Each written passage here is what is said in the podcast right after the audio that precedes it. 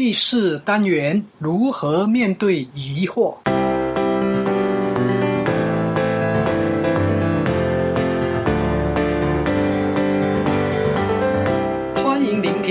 说探索家，这是一个专门谈论演说技巧平台。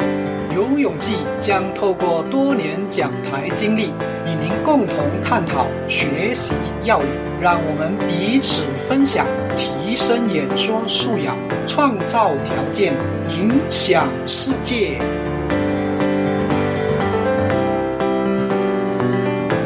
如何面对疑惑？为什么会有这样的主题呢？因为那是来自一位朋友的困扰。刚开始学习演说，会有不少困扰。于是开始寻找答案，询问不同的意见，也获得不同见解，因此困扰变多了。怎么办？这样的情形是否发生在您的身上呢？这是一位朋友的提问。他说：“我是个初学者，因为好奇，想学多一些，参加不同团体的口才训练课程，而不同的指导方式让我有些困扰。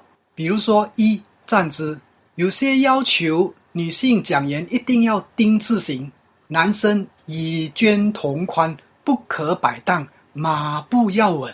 而在另一些教导随意站，即使单脚站、懒惰站，好像都没被指正。你讲员也是随意站，在电视上其实发现有些女主播的站姿百花齐放，请问真正优美而被接受的站姿是哪一类呢？他的第二个问题是有关于手势的部分。他被教导呢，应该轻松的放在腹前，在需要用到手势时才可以自由的发挥，而且动作要大，在大舞台上看起来比较协调。可是最近又得到另一个不同的理论，他说手如果放在腹前超过六秒，就等于僵硬，双手应该垂下。所以他的问题是，他应该怎么样做才比较接近完美？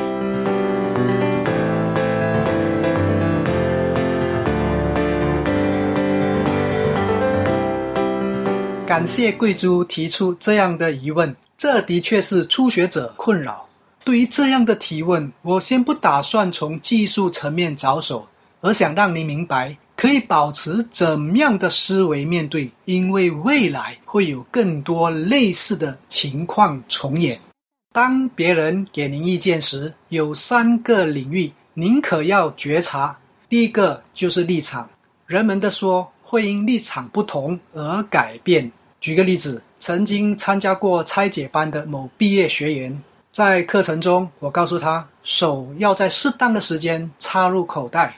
对于这件事情，他感到困扰，我就告诉他说：当您在社团演讲时，手就不要插在口袋，因为在那个社团当中，他们的规范是手不可以放在口袋里面，但是在市面上开放的市场规则则不一样。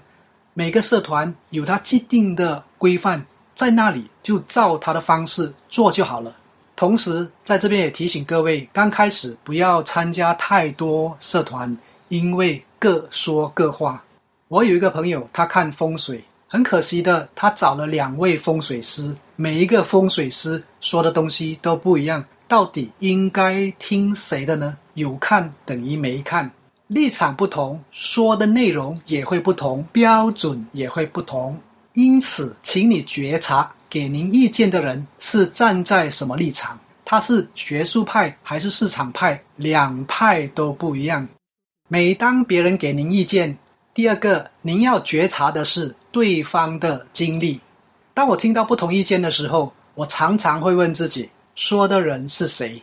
他在演说领域里面有多少经历？而在实际的操作里面，他又有多少经验呢？请您明白，有人社会地位极高，社团级别也不小，但您不必照单全收。也许他提供的做法已经过时了，因为那也许是一种传统。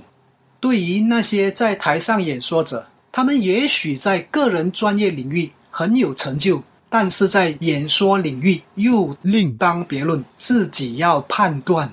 所以，对方的经历很重要。他是否有多元化的学习，还是常常闭门造车？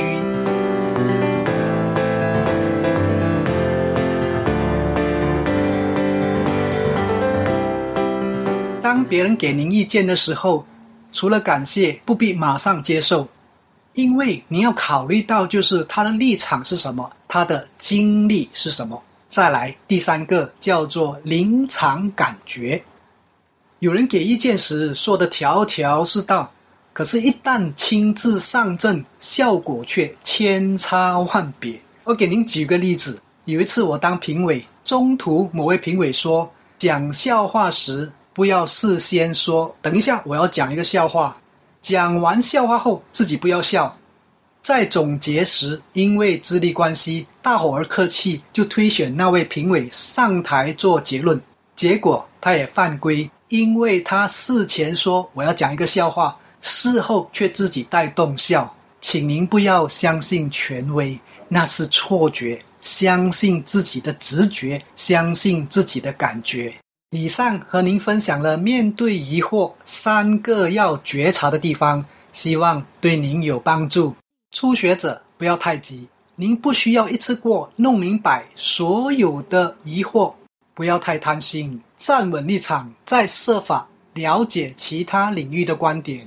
您不一定要参加多个团体，不要以为参加多个团体对您有好处，有时反而有反效果。初学者，请您不要要求立竿见影的方法，要有第三单元所谈的百兔精神。并且去实验，在贵族的提问中有提到手势的部分，下个单元我们再来探讨。听完了这个单元，请您分享、按赖、按赞，或者是订阅，也请您想想身边有谁需要此单元的内容，并把这个讯息传达给他，也许对方将感受到您的关怀，明白您的心意。我们就谈到此。下单元再见，我是游泳记，拜拜。